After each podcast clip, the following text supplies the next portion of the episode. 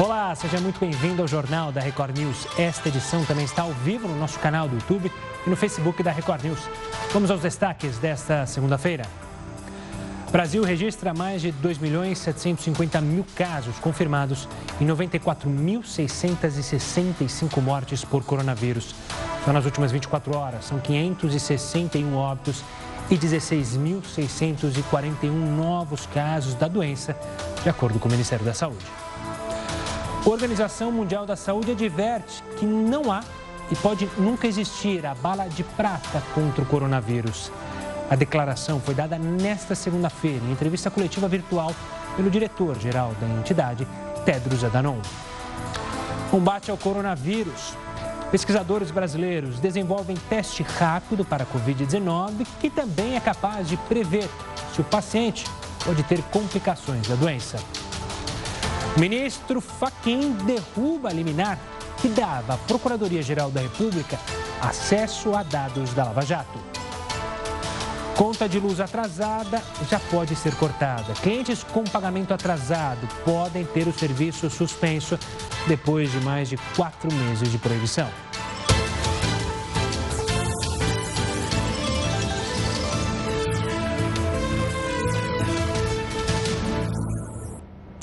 E o governo prevê gasto de 1 bilhão e 900 milhões de reais com a vacina da Oxford, que está sendo testada aqui no Brasil. O Ministério da Saúde disse que está estudando uma medida provisória para a compra de 100 milhões de doses da vacina contra o coronavírus.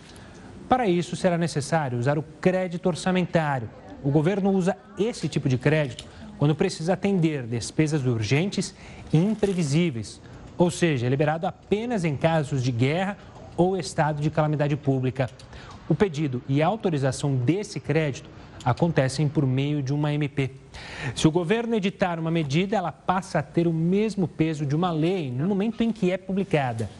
Ainda assim, é necessário o aval do Congresso em até 120 dias. E pesquisadores brasileiros desenvolveram um teste rápido para o coronavírus, que também é capaz de prever se o paciente pode ter complicações da doença.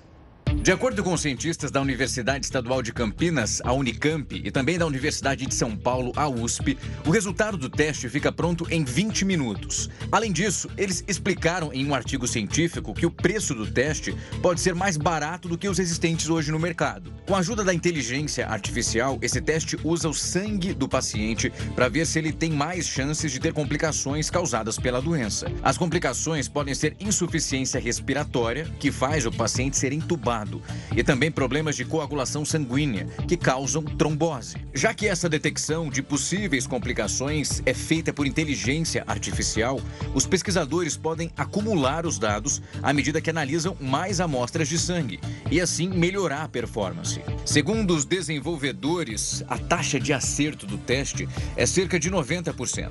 E agora, os pesquisadores esperam pela aprovação da Agência Nacional de Vigilância Sanitária, a Anvisa. E a Organização Mundial da Saúde disse hoje que talvez não exista uma bala de prata, ou seja, um tratamento que acabe de vez com o coronavírus. Apesar disso, o órgão segue confiante em ter uma vacina para a Covid-19. A entidade também falou sobre o Brasil. Destaca que o país precisa de uma união entre as diferentes esferas de governo e a sociedade para superar a pandemia. E um estudo mostra que a contaminação em passageiros de trens aumenta com a proximidade e o tempo de viagem. Com a flexibilização do isolamento social, muita gente voltou a trabalhar em escritórios, lojas e precisam usar os transportes públicos para chegar ao trabalho. Mas um estudo feito pela Universidade de Oxford, na Inglaterra, revela o quanto a aglomeração em vagões pode ser perigosa. Para os cientistas, a contaminação de passageiros está diretamente ligada à proximidade dentro dos trens e o tempo que as pessoas passam neles. O estudo concluiu ainda que o risco de contágio para pessoas próximas aumenta pelo menos 1,5% a cada hora que elas ficam a mais no transporte. Os pesquisadores coletaram dados de passageiros do sistema de trem-bala chinês que foram diagnosticados com a Covid-19. Só foram considerados os passageiros que estavam sentados. A análise trouxe alguns dados mais profundos. Foi descoberto que o risco de contaminação de pessoas sentadas lado a lado é de 3,5%. Quanto ao tempo de permanência nos vagões, para cada hora que uma pessoa viaja ao lado de um passageiro contaminado, a chance da infecção ocorrer é de 1,3%. Os cientistas ressaltaram a importância de reduzir a quantidade de passageiros nos transportes públicos e promover a limpeza constante dos veículos. E uma síndrome rara que pode acometer crianças infectadas pelo coronavírus tem preocupado a comunidade científica em todo o mundo. Aqui no Brasil já foram registrados alguns casos. O repórter Pedro Paulo Filho vai contar para gente que doença é essa. Uma boa noite, Pedro. Oi, Gustavo, boa noite para você, boa noite a todos. Olha, os médicos perceberam que em alguns casos a resposta do sistema imunológico provoca uma síndrome inflamatória. O quadro é semelhante à síndrome de Kawasaki, uma doença rara que, se não for tratada, pode levar à morte. Ainda não há números oficiais sobre a doença, mas só neste hospital público do Rio, sete crianças foram atendidas na UTI pediátrica, isso no último mês. Nós conversamos com a chefe do setor, que explica no que os pais devem prestar atenção. Vamos acompanhar. E é uma complicação. A gente pode vê-la tanto imediatamente como semanas depois. Aí a história dela vai se dar de maneira diferente daquela que a gente conhece do adulto, que é com quadro respiratório exacerbado, que é diferente. A gente vai ter uma febre alta, persistente, muitas vezes dor abdominal e, e, e, e uma lesão cutânea grande, um resto cutâneo. Isso vai chamar a atenção. Obrigado, Pedro. E olha, os cortes de energia por falta de pagamento voltaram a ser permitidos no país a partir de hoje. Segundo a ANEEL, a distribuidora deve enviar uma nova notificação ao consumidor sobre a existência de pagamentos pendentes. A interrupção do fornecimento de energia segue proibida até o fim do ano, mas só para as famílias de baixa renda. É bom lembrar que, por lei, os cortes estão proibidos às sextas, sábados, domingos, feriados e dias que antecedem feriados. E o presidente do Supremo Tribunal Federal, ministro Dias Toffoli, suspendeu o julgamento sobre a decisão de julho do ministro Luiz Roberto Barroso, que obriga o governo federal a adotar uma série de medidas para conter o contágio e as mortes por coronavírus entre a população indígena. O julgamento aconteceu na primeira sessão da corte, depois do fim do recesso, e será então retomado na tarde da próxima quarta-feira. Para falar mais sobre isso, sobre esse assunto e principalmente por que, que as aldeias indígenas são tão suscetíveis à Covid-19 e o que pode ser feito para combater o aumento de casos entre os índios, a Procuradora da República, Maria Rezende Capucci, vai conversar aqui com a gente no Jornal da Record News. Doutora, obrigado pela participação aqui conosco. É, a gente tem uma, uma ideia, nós que somos leigos, por que, que a Covid é tão devastadora quando se chega aos índios, né? Uma doença é, muito prejudicial, porque eles estão afastados da, na sociedade, entre aspas, assim, das grandes metrópoles. Mas eu queria que você falasse mais. Por que, que ela é tão devastadora e como a gente pode agir para tentar diminuir os riscos dela de, de dizimar uma população indígena em alguns pontos do país? Bom, boa noite. É, antes de mais nada, a gente precisa ter em mente que a diversidade cultural, principalmente do modo de vida dessas comunidades, faz com que eles tenham costumes muito diferentes dos nossos, que, que precisam ser levados em consideração no momento de combate a, a essa doença, e principalmente a natureza coletiva desses hábitos, né, de, de se alimentar, de conviver e a própria, a própria falta de uma imunidade mais parecida com a nossa também faz com que essas populações sejam mais suscetíveis a esse tipo de doença. E, procuradora, diferente de outros países, né, a gente não tem muito é, como comparar, olha, medidas de outros países podem dar certo, porque aqui é uma realidade completamente diferente, né? Nós somos alguns, a gente perdeu um pouquinho a luz da doutora, mas dá para conversar ainda. É, é, a gente tem essa dificuldade de lidar, principalmente de chegar a populações que estão muito, é, muito afastadas. Em compensação, é, garimpeiros acabam chegando e são eles, principalmente, que acabam passando a doença? É, esse é um dos grandes problemas que a população indígena tem enfrentado no combate à pandemia, inclusive em relação a outras doenças também, né? Porque são as doenças é, da, da, sociedade envolvente, da, da sociedade envolvente. E realmente não existe um parâmetro de comparação com medidas que foram adotadas em outros países. Por isso que é muito importante que se garanta o isolamento dessas, dessas populações indígenas, principalmente esses povos indígenas de pouco ou recente contato com essa sociedade não indígena. É, em relação, inclusive, a isso, né, a gente teve retomado hoje o, julgamento da, da DPF 709, que trata, dentre outras, trata também dessas questões, mas é importante que se tenha em mente também que a gente tem uma série de indígenas que vivem em contexto urbano, que também precisam de um atendimento, de uma atenção especializada e direcionada para essas comunidades e garantir a demarcação desses territórios é, é, a medida mais eficaz na garantia da, da preservação da saúde e da vida dessas comunidades, não só para essa pandemia, mas infelizmente para outros tipos de doenças que acabam acometendo esses povos. Doutora, obrigado pela participação para falar sobre um tema tão importante, uma preocupação que, claro, tem que ser de todos nós, não apenas do governo federal. Obrigado e até uma próxima para a doutora. Esse é um assunto, claro, que a gente tem que ficar muito atento. Saindo um pouco aqui do Brasil, a Rússia ela está preparando para começar uma vacinação em massa contra o coronavírus já em outubro. A gente vai trazer mais detalhes sobre esse assunto no próximo bloco.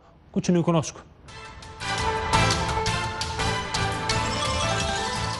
Já estamos de volta para falar que Portugal registrou hoje o primeiro dia sem mortes por coronavírus desde março. Nas últimas 24 horas foram registrados 106 novos casos. Os números foram divulgados pelo governo do país. Portugal é um dos países europeus com menor registros da doença. Já a Rússia anunciou que pretende começar a vacinação em massa no país contra o coronavírus já em outubro. Ministro da Saúde do país anunciou que os testes foram concluídos e a vacina russa obteve resultados positivos. Em setembro, três empresas biomédicas vão começar a produzir a vacina.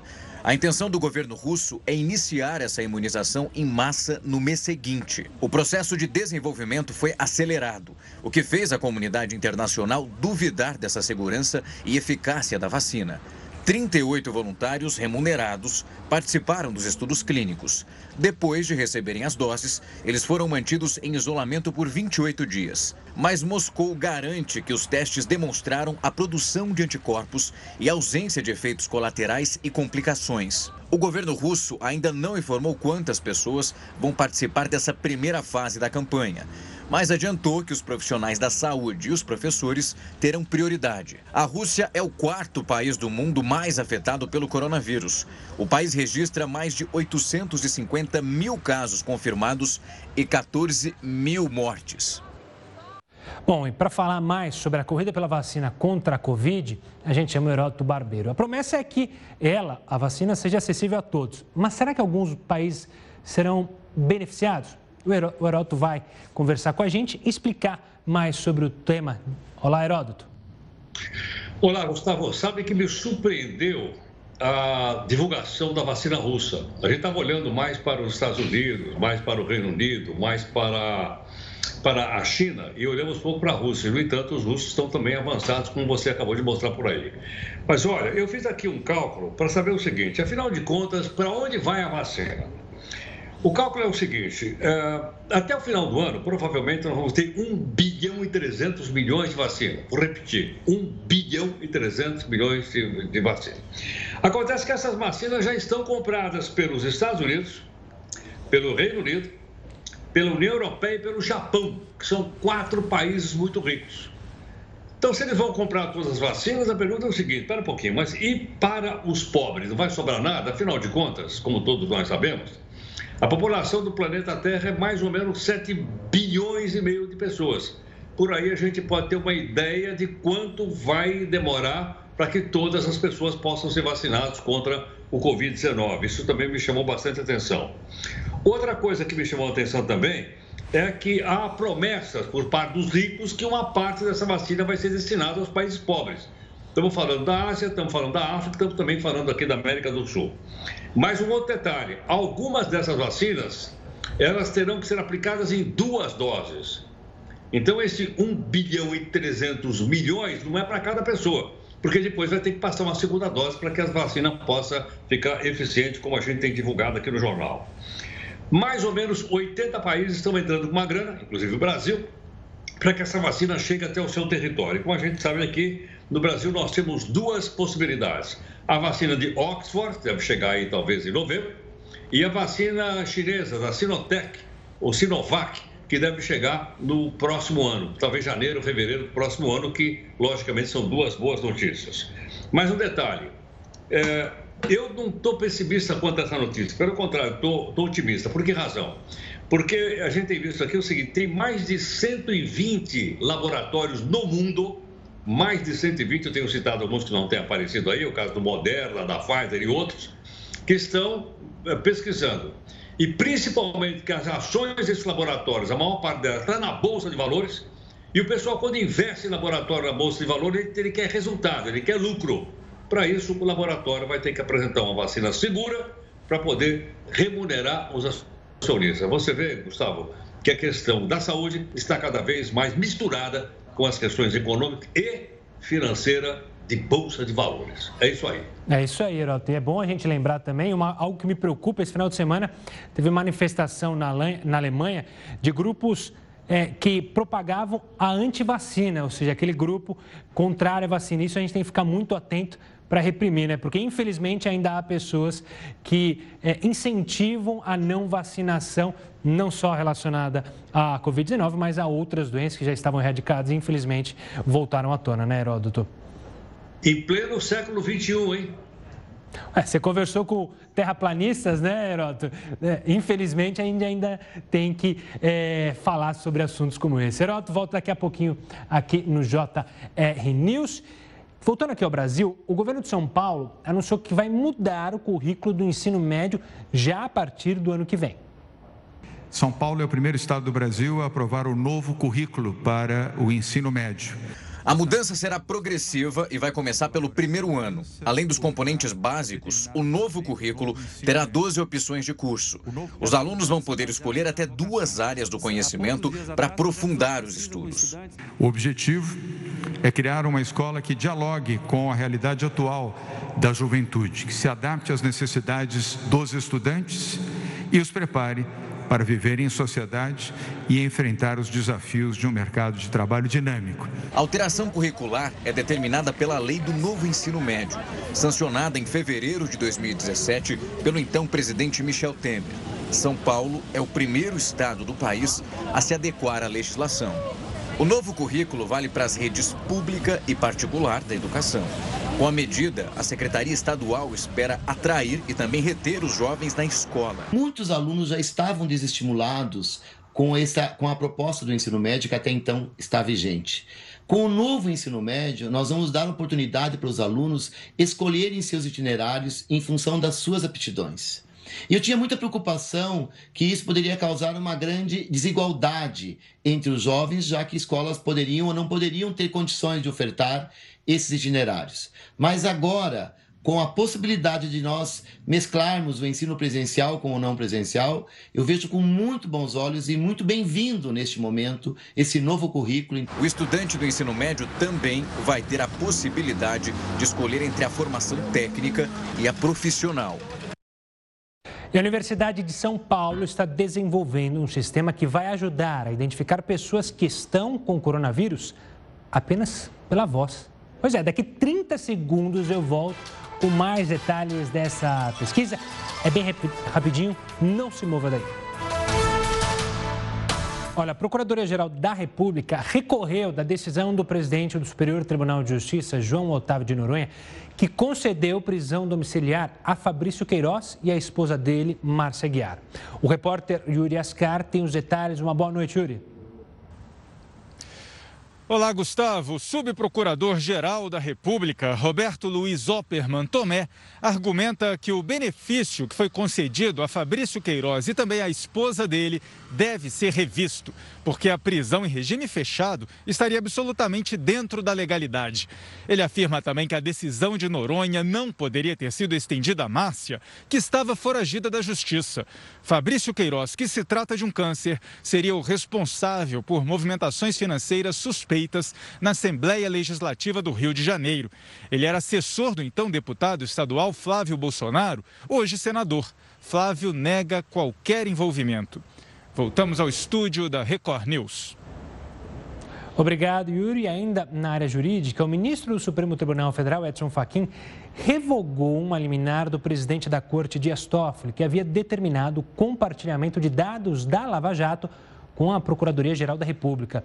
Vamos voltar então a Brasília agora com a repórter Lívia Veiga. Ela tem mais informações para a gente. Boa noite, Lívia.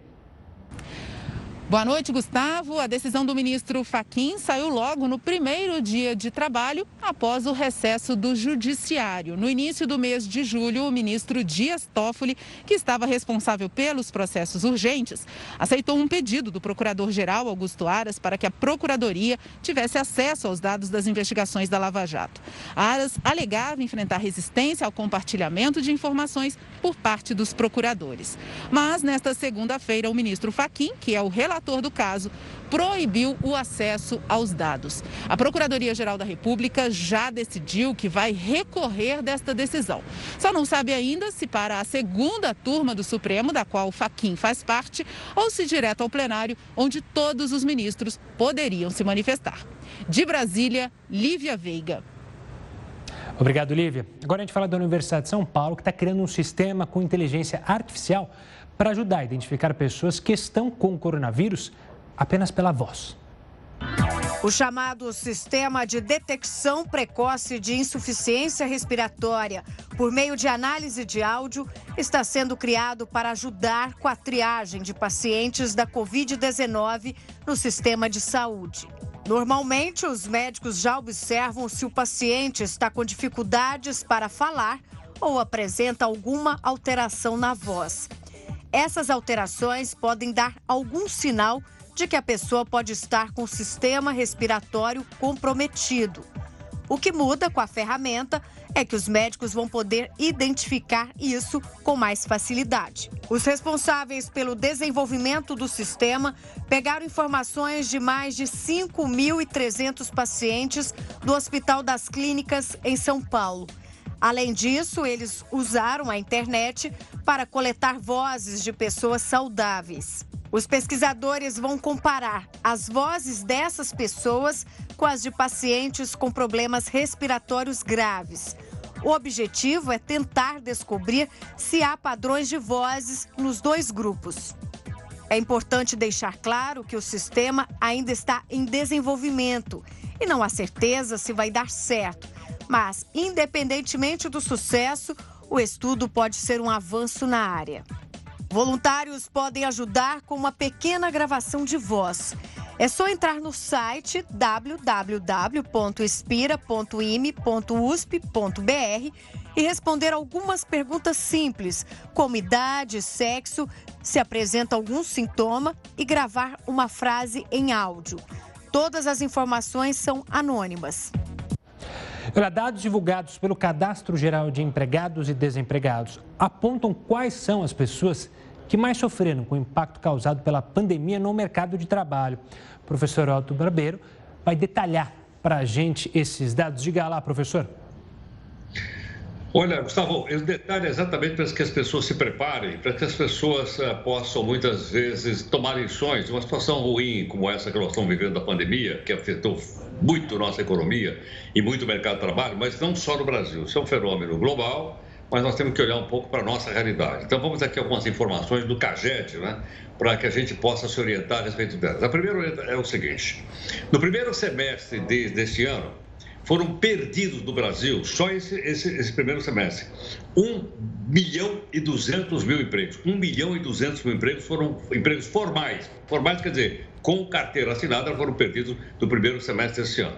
Não estamos falando do, dos trabalhadores informais, quer dizer, é um número muito alto em função, então, do fechamento de muitas empresas, especialmente na área de prestação de serviço, que fez com que as pessoas perdessem emprego. Mas em que ponto? Vamos mostrar, então, a seguir para a gente ter uma ideia melhor. O melhor mês, o melhor mês desse ano foi fevereiro. Atenção, a pandemia aqui foi registrada em março. Ela começou antes, mas no Brasil, então, agora é março. Foi logo depois do carnaval. Então, em fevereiro, a coisa não estava indo mal, não. Estava indo bem. Em fevereiro, nós tivemos 226 mil e 300 novas vagas de trabalho. Parecia que o negócio ia engrenar em fevereiro. Mas, infelizmente, veio a pandemia e veja o resultado constatado aí para, pelo Casete. Pior mês, por enquanto, é o mês de abril. Foi para o comércio, para a indústria, para tudo, para a economia, foi abril. Foi também para o emprego. Já no mês de abril, nós tivemos exatamente o contrário, ou seja, fecharam 918.300 vagas de trabalho. Então, veja quanta gente perdeu o emprego só no mês de abril, que aparentemente é o fundo do poço da, da, da, do, do afundamento da economia brasileira por causa do coronavírus. Foi o pior mês, então, de abril. Outra informação importante é o seguinte: agora, quais são as pessoas que perderam mais emprego? Olha a idade das pessoas não foram nem aqueles que estão no comecinho do trabalho, nem aqueles que são mais velhos. Mais perderam emprego. Foram pessoas de 30 a 39 anos de idade. Dessas 388.100 pessoas entre 30 e 39 anos de idade perderam o seu emprego. E uma outra coisa interessante, é um pessoal que tem ensino médio completo. Geralmente são pessoas que têm alguma qualificação de ordem técnica. O ensino técnico é o ensino também médio. Dessas todas, 685.700 empregados, daquele volume todo que eu citei agora há pouquinho, eram pessoas que tinham ensino médio completo. Então você veja, para a gente poder aprender, para a gente olhar até para o futuro, que não basta só a gente ter alguma instrução, caso, por exemplo, ensino médio é muito importante, sem dúvida alguma. Mas mesmo as pessoas que foram para a escola perderam emprego. Por aí, Gustavo, a gente avalia o impacto violento que essa pandemia teve, principalmente na economia do nosso país. Bom, Heroto, daqui a pouco você volta aqui conosco para trazer outras informações relacionadas à economia, relacionadas à saúde, ainda nessa edição do JR News. Agora a gente fala da Advocacia Geral da União, que fechou um acordo com a mineradora Vale para o pagamento de despesas com vítimas do rompimento da barragem de Brumadinho, em janeiro do ano passado. O acordo é para o pagamento de 129 milhões de reais que correspondem ao gasto do INSS com pensões por morte, aposentadorias por invalidez, auxílios doença e auxílios acidente, pagos a justamente funcionários da mineradora vítimas do desastre ou então aos seus familiares dependentes. E a medida provisória que tratava de questões como home office, banco de horas negativo, antecipação e comunicação de férias expirou. E agora, como fica a situação dos trabalhadores que tinham acordo com as empresas? A gente vai falar mais sobre esse assunto no próximo bloco. Continue conosco. Olha, a medida provisória que tratava de questões como home office, banco de horas negativo, antecipação e comunicação de férias expirou, caducou. E agora, como fica a situação do trabalhador que fechou acordo com seu empregador? Quem vai explicar é Solon Cunha, advogado especialista em Direito Trabalhista e professor da FGV. Doutor, obrigado pela participação. A MP caducou, os deputados tinham entrado em acordo, ela foi para o Senado, no Senado encheram de emendas e não foi para frente, caducou. E agora, o que foi acordado entre empregador e empregado, com base na MP, Perde valor, não perde valor, segue valendo? O que, você pode explicar para a gente, doutor? Uma boa noite. Boa noite, como vai? É um prazer estar aqui com vocês no Jornal da Record, é Record News. É, meu querido amigo Heródoto Barbeiro, meus, meu, meu, meu cumprimento a você, Heródoto, também. É, veja, o que foi pactuado durante a vigência da medida provisória 927, ele continua é, valendo. Sem dúvida nenhuma, a medida provisória, enquanto ela teve vigência, ela produziu os efeitos. O que aconteceu foi que a medida, embora aprovada pela Câmara dos Deputados, não obteve consenso para votação no Senado e acabou caducando, como a gente diz, ela perdeu a validade. Em tese, o Congresso Nacional deveria regulamentar estas atividades, ou seja, o Congresso tem um prazo aí para editar o que nós chamamos de um decreto legislativo que regula os efeitos da medida provisória não aprovada. Mas, historicamente, o nosso Congresso Nacional não tem feito isso. O que significa que ela vai, depois de 60 dias de ter caducado, ela passa a ter validade como lei no prazo em que ela teve vigência. É essa a nossa situação atual. Ou seja, então aquilo que foi acordado não tem problema jurídico, ou seja, não vai acarretar problema para o empregador, nem para o empregado, ou seja, antecipação de férias. Isso não vai mudar. Só que daqui para frente que não vai poder ser mais usado, é isso? Exato. Nós temos uma situação agora que voltamos à regra geral da CLT. Eu vou lhe dar um exemplo a respeito do, do home office, né, do teletrabalho. Pela regra anterior da medida provisória, eu podia imediatamente colocar o empregado em home office eu tenho essa possibilidade de trazê-lo de volta e mandá-lo em home office por determinação unilateral do empregador. Agora volta a regra de que a determinação tem que ser bilateral, ou seja, tem que ser acordada entre empregado e empregador, e o retorno ao sistema presencial tem que ser comunicado ao empregado com antecedência de 15 dias. Então, quem hoje está trabalhando em home office só vai voltar ao trabalho depois de comunicado pelo empregador com antecedência de 15 dias, a menos que as partes, é óbvio, estabeleçam essa condição. Mas é importante falar, Gustavo, que é, os sindicatos têm um papel importante nesse momento. Né? É, eu sempre recomendo aos clientes, na área acadêmica, que os, o melhor é o entendimento com o sindicato. Vários sindicatos, centrais sindicais, estão negociando com os trabalhadores essa regulamentação de ida e volta ao trabalho, sistemas de teletrabalho, controle de jornada, férias, essas situações que ficaram é, aí críticas na pandemia, vamos dizer assim, né? também essa situação, elas estão sendo negociadas com o sindicato.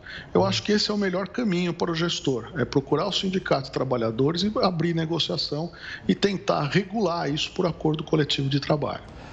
Doutor Solon, outra questão que me deixa na dúvida, você mencionou, né, que quando foi aprovada, quando foi publicada a MP, ela trouxe efeitos, justamente o teletrabalho, a antecipação de férias, enfim, várias coisas que ela tinha no texto.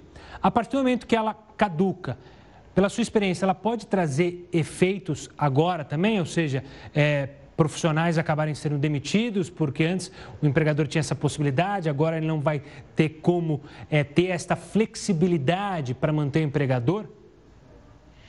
É, Gustavo, a, ideia da medida provisória era a preservação do emprego e da renda. Quando o governo eh, colocou a medida provisória 927, foi uma das primeiras editadas pelo governo, a ideia era dar alternativas ao empregador para que ele pudesse atender essa, essa situação emergencial.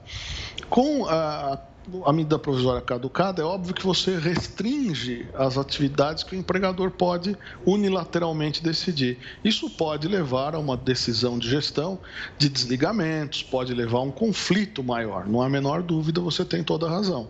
Agora, é, por outro lado, quem usou daquela suspensão de, do contrato de trabalho ou redução salarial com redução de jornada, também teve o, o benefício, né, do, do benefício emergencial do governo. E nessa situação, quem fez uso daquelas características, daqueles benefícios, o empregado tem direito à estabilidade pelo mesmo período que teve do afastamento ou da redução salarial. Então, alguns trabalhadores, por terem exercido, por, por, ter, por seus empregadores terem exercido é, essa suspensão, essa interrupção, suspensão do contrato, essa redução de jornada com redução de salário, eles têm, esses trabalhadores, estabilidade do emprego. Agora, essa estabilidade ter, terminará em dois ou três meses. Uhum. Portanto, é importante ter esse olhar que você está dizendo, de, de diminuídas alternativas para o empregador, ele praticamente é colocado numa situação de emergência e provavelmente nós vamos ter demissões. Doutor Solon, obrigado pela participação, pela explicação sobre o que acontece após caducar a medida que criava flexibilizações aí para o empregador. E a partir de hoje, a gasolina começa a ser vendida no Brasil com um novo padrão de qualidade. Apesar de mais cara, a nova gasolina é mais eficiente. A promessa é de uma gasolina com os mesmos padrões do combustível europeu. Com as mudanças, o consumo de gasolina dos veículos deve diminuir entre 3% e 6%. Segundo a Agência Nacional de Petróleo, o estoque do combustível com as características antigas ainda pode ser vendido pelos próximos 90 dias. E veja só mais essa: Elon Musk, criador da SpaceX, primeira empresa privada a enviar foguetes tripulados ao espaço, fez uma afirmação polêmica no Twitter sobre as pirâmides do Egito, que não agradaram em nada o governo do país. O professor Otto Barbeiro vai explicar qual foi a que Elon Musk, que é polêmico, fez dessa vez? Conta pra gente, professor. Olha, Gustavo, o homem é bilionário. A gente até mostrou outro dia aqui a, empresa dele, que você lembrou agora há pouquinho, essa SpaceX, né, que leva agora o pessoal lá para o espaço. O cara é bilionário, bilionário. E ele tem feito algumas declarações curiosas como essa que você lembrou. Ou seja, ele, ele fez uma declaração dizendo que as pirâmides do Egito, aquelas três grandonas, foram feitas graças a ajudas de extraterrestres. Como assim? É de seres de outros planetas que vieram para o Egito e ajudaram a fazer tais pirâmides. Ah, por aí afora, uma porção de gente que acredita nessa história. Eu não sei se você sabe, tem um livro que fez muito sucesso, ainda vem por aí, chamado, olha elas aí, ó, Eram os Deuses Astronautas. Então, as três pirâmides maiores, tem um montão aí, mas as três maiores que você tem aí, segundo ele, elas foram feitas com a ajuda de extraterrestres. E o governo do Egito disse: não, não, não, não, não, não, não é nada disso não. Essas pirâmides estão aí, algumas dessas pedras chegam a pesar 13 toneladas, elas foram arrastadas aí. É, é assim que os arqueólogos, os estudiosos todos, então, chegaram à conclusão. Agora, eu não sei de onde ele tirou essa ideia de que poderia ter o auxílio de seres extraterrestres. Agora, se isso for verdade, Gustavo, quem sabe a gente poderia pedir também para os extraterrestres nos ajudarem em outras coisas além da construção da pirâmide. É, é? Que tal se eles é, ajudassem aí na pesquisa da vacina contra o coronavírus? Não seria legal? Ia ser uma famo a famosa mão na roda, né, Heroto? Quem sabe o Elon Musk pode falar com os contatos dele para tentar agilizar. Ele que é uma figuraça, Elon Musk. Heroto, obrigado pela participação. A gente conversa amanhã.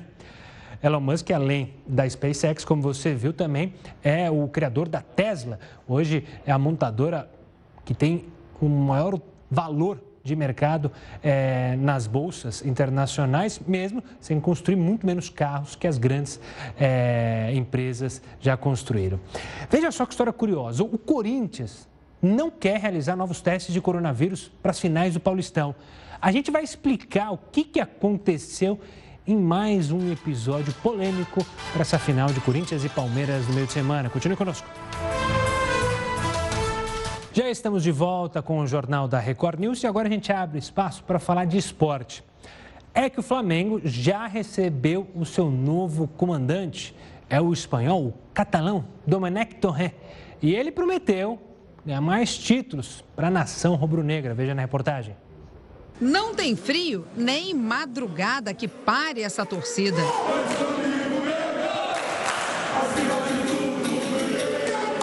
Acordei era 3 horas da manhã. 3 horas da manhã.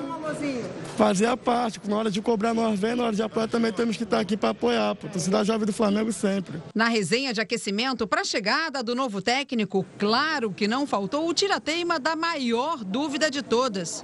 Como é mesmo que você fala o nome dele? Fala o nome dele mesmo? Domenech. Domi. Domi, ficou mais fácil, né? É. Você acha que ele vai aprender rapidinho em português? Acho que vai, acho que vai.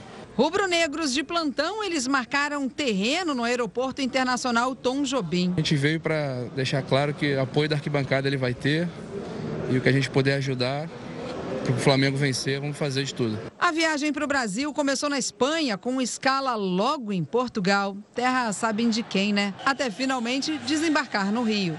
Tá aí, Domi, como ele mesmo pediu para ser chamado, assim que pisou em solo brasileiro. Dome é muito, muito fácil para os jogadores, para a torcida, eh, para dirigentes, Dome é eh, muito fácil para todo mundo.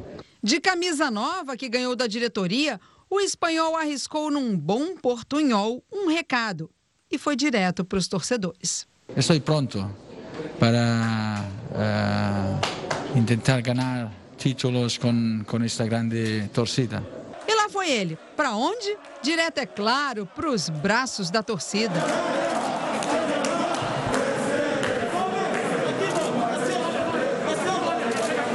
Domi demonstrou fair play, sorriu, agradeceu o carinho e os presentes. E seguiu logo o caminho, acompanhado do vice-presidente de futebol, Marcos Braz, e de seguranças do clube. A pressa tem razão de ser, é que o Flamengo estreia no Campeonato Brasileiro no próximo dia 9 contra o Atlético Mineiro aqui no Maracanã. O tempo curto fez o novo técnico mudar até os planos do departamento de futebol. Ele reagendou a apresentação para logo depois da coletiva de imprensa que acontece aqui no Ninho do Urubu, o que já demonstra uma das características desse novo técnico: descansar para quê? Nos bastidores foi ventilado o pedido de dois reforços, um volante e um atacante pela direita. Mas nesse primeiro momento, o ex-auxiliar de Guardiola está mais preocupado em se familiarizar com o ambiente rubro-negro. O elenco já é vencedor, tem um elenco montado aí, a gente fez uma janela muito importante em janeiro, né? E é chegar e trabalhar, tem pouco tempo aí para o primeiro jogo. Assistente de Pepe Guardiola por 11 anos, o técnico já chega com ótimas credenciais. Não é para menos, né? Nos anos de parceria, ficou com a responsabilidade de sempre estudar os adversários. Aos 58 anos, Domi é descrito como uma pessoa serena e muito tranquila. Tem perfil agregador, agora também fora de campo. É, somos 40 milhões de apaixonados. Então, é, ele sabe que ele tem uma responsa muito grande, mas tem um apoio da torcida também. Então, facilita o trabalho dele. Que a bola role então, para essa torcida soltar logo, mais uma vez, o grito que tanto gosta.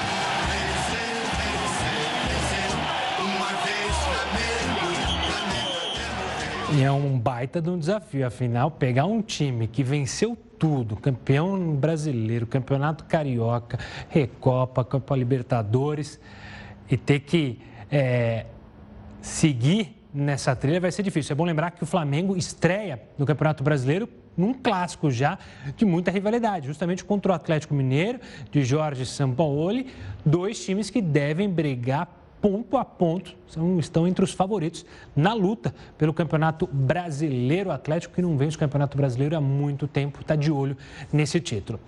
Vamos falar agora aqui de São Paulo, vamos falar do Corinthians é que o Corinthians entrou numa nova polêmica. A equipe de Parque São Jorge não quer realizar novos testes de coronavírus para as finais do Paulistão, que acontecem quarta e sábado.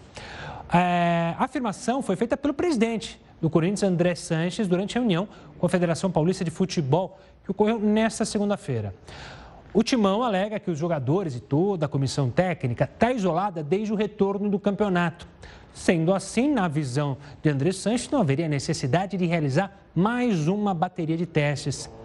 Em nota, a diretoria do Corinthians disse que a preocupação deve ser voltada para os clubes que não cumpriram o protocolo e liberaram os jogadores após as partidas e disse abre aspas, não aceitamos que o ônus da irresponsabilidade seja transferido para quem cumpriu todos esses requisitos, fecha aspas.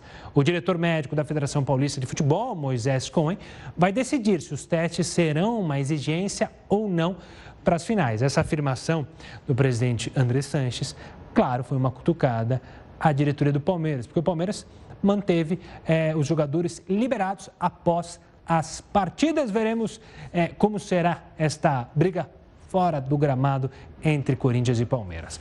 O Jornal da Record News fica por aqui. Tenha uma ótima noite e continue bem informado agora com mais uma edição do Jornal da Record. Até mais.